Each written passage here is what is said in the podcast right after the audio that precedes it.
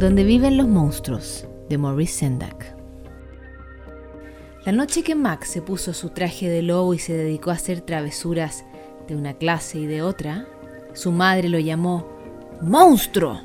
Y Max le contestó ¡Te voy a comer! Y lo mandaron a la cama sin cenar. Esa misma noche nació un bosque en la habitación de Max. Y creció y creció hasta que habían lianas colgando del techo y las paredes se convirtieron en el mundo entero.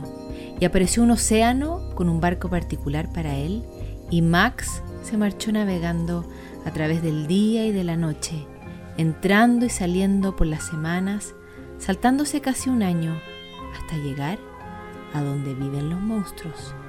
Y cuando llegó al lugar donde viven los monstruos, ellos rugieron sus rugidos terribles y crujieron sus dientes terribles y movieron sus ojos terribles y mostraron sus garras terribles. Hasta que Max dijo, ¡Quietos!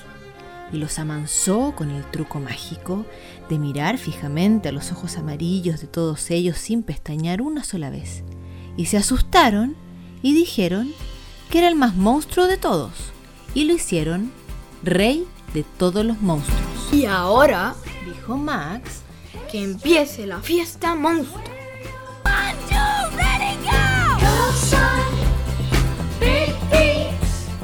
Se acabó. dijo Max, y envió a los monstruos a la cama sin comer. Y Max, el rey de todos los monstruos, se sintió solo y quería estar donde alguien lo quisiera más que a nadie. Entonces, desde el otro lado del mundo, lo envolvió un olor a comida rica y ya no quiso ser el rey del lugar donde viven los monstruos.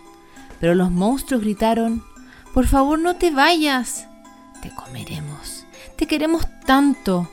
Y Max dijo, No. los monstruos rugieron sus rugidos terribles y crujieron sus dientes terribles y movieron sus ojos terribles y mostraron sus garras terribles.